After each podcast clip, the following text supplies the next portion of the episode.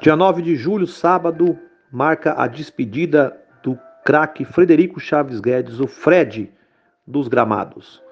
Camisa 9 do Fluminense, que foi um dos maiores ícones do futebol no século 21 e também um dos maiores ícones da história do Fluminense, né? Vai se despedir da sua carreira aí. Ele que tem 199 gols aí com a camisa do tricolor, vai tentar fazer o seu gol de número 200. Quem sabe sai né, gol contra o Ceará aí e a gente pode comemorar com o craque Fred. O que a gente pode dizer é que vai deixar saudades, é um grande ser humano dentro e fora do gramado, é um jogador que tinha o cheiro, o faro né, de gol e que trouxe muita alegria à torcida do Fluminense por muitos e muitos anos aí, né? É claro que ele passou pelo Cruzeiro, pelo Atlético, pelo Lyon, pelo América, até pela seleção brasileira. Mas foi no Fluminense que ele marcou a sua trajetória, foi no Fluminense que ele deixou a maior marca né, no futebol brasileiro e também no Mundial. Vai ficar saudade desse cara que foi um baita jogador, que ainda é um baita ser humano, né?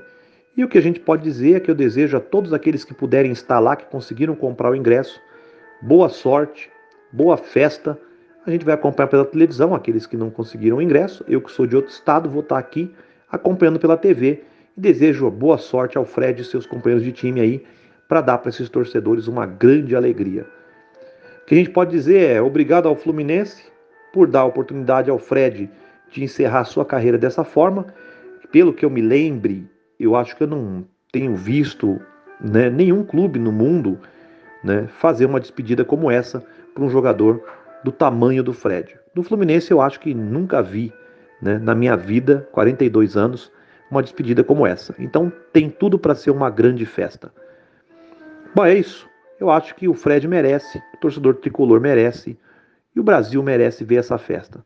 Boa sorte ao Fluminense, boa sorte ao Ceará, boa sorte ao Fred, boa sorte para nós, né?